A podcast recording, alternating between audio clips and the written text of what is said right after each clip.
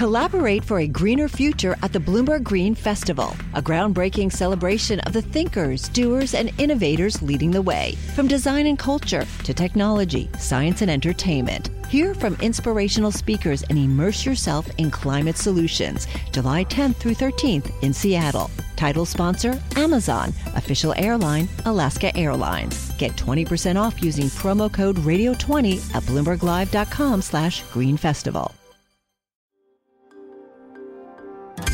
Le entregamos todo lo que necesita saber para comenzar el día. Esto es Bloomberg Daybreak para los que escuchan en América Latina y el resto del mundo. Buenos días y bienvenido a Bloomberg Daybreak América Latina. Es 17 de febrero de 2023. Soy Clara Hernández y estas son las noticias principales. Las acciones europeas y los futuros de acciones estadounidenses cayeron frente a la expectativa de que el alza de tasas sea más pronunciada dados los comentarios de la Fed y el Banco Central Europeo. El dólar se recuperó. Ken Griffin, Steve Cohen e Easy Englander, con un valor combinado de alrededor de 55 mil millones de dólares, ocuparon las tres primeras plazas en el ranking anual de Bloomberg de los gestores de fondos de cobertura con mayores ganancias. La más reciente incorporación al ranking es Said Haidar, quien recaudó 859 millones de dólares en 2022, colocándose en el sexto puesto. Sin embargo, los 13.800 millones de dólares obtenidos por los 15 principales ganadores son la cifra más baja desde 2019. Los perdedores incluyen a Tiger Global, Lone Pine y Coatue, que tuvieron algunos de los peores rendimientos de su historia. El principal banquero tecnológico de China, Bao Fan, ha desaparecido, desconcertando la industria financiera. Bao lleva unos dos días sin mantener contacto con el banco que fundó China Renaissance, según una fuente. Su familia fue informada de que estaba ayudando con una investigación. Las acciones cayeron un 28%.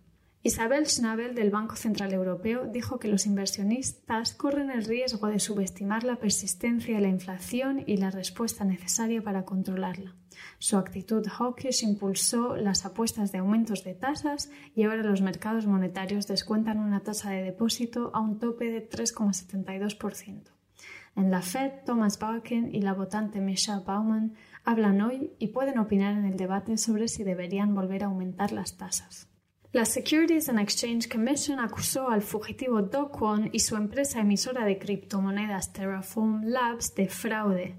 Alegó que ofrecían y vendían valores no registrados, incluida la fallida stablecoin Terra USD, además de llevar a cabo un esquema que borró al menos 40.000 millones de dólares del valor de mercado.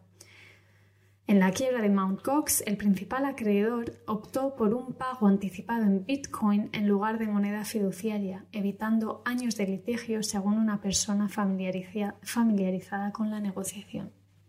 En la quiebra de Mt. Gox, el principal acreedor optó por un pago anticipado en Bitcoin en lugar de moneda fiduciaria, evitando años de litigio, según una fuente. Yendo a América Latina, Heineken recompró mil millones de euros de sus acciones luego de que FEMSA pusiera a la venta su participación de 3.700 millones de euros en, el grupo neerlandés. La recompra es parte de una colocación acelerada de acciones de Heineken por FEMSA por un valor total de 1.900 millones de euros o 91 euros cada una y 1.300 millones de euros en acciones de Heineken Holding vendidas a 75 euros cada una. FEMSA también colocó una venta de bonos senior no garantizados por 500 millones de euros canjeables en acciones de Heineken. La empresa de bebidas alcohólicas José Cuervo no alcanzó las estimaciones de resultados. El volumen de ventas subió un 1,8% en Estados Unidos y Canadá, pero se mantuvo casi estable en México. En el resto del mundo, el volumen aumentó un 22,5%. Es probable que Banxico aumente los costos de endeudamiento en otros 25 puntos básicos y no los reduzca hasta que lo haga la Reserva Federal de Estados Unidos, dijo el economista jefe de BBVA para México, Carlos Serrano. Según él, el Banco Central podría comenzar a reducir las tasas en 2024. Machu Picchu reabrió a los visitantes el pasado miércoles, según confirmó el gobierno peruano. La ciudadela, que es parte del Patrimonio Mundial de la UNESCO, había cerrado el 21 de enero en medio de protestas en el país y en el periodo que estuvo cerrado al público dejó de ingresar más de 400 millones de dólares, según estimaciones oficiales. Por último, ganar mucho dinero no significa ser más listo. Según un estudio sueco, hay una correlación entre mayor inteligencia y mayor salario, pero solo hasta un umbral de alrededor de 57.300 dólares al año. Más allá de esa cifra, la capacidad se estanca, aunque los sueldos vayan subiendo. Eso es todo por hoy. Soy Clara Hernández. Que tengan un buen fin de semana. Para conocer todas las noticias que necesita para comenzar el día, revise Daybreak en español en la app Bloomberg Professional. También puede personalizar Daybreak para recibir las noticias que desee. Eso es todo por hoy. Sintonice el lunes Bloomberg Daybreak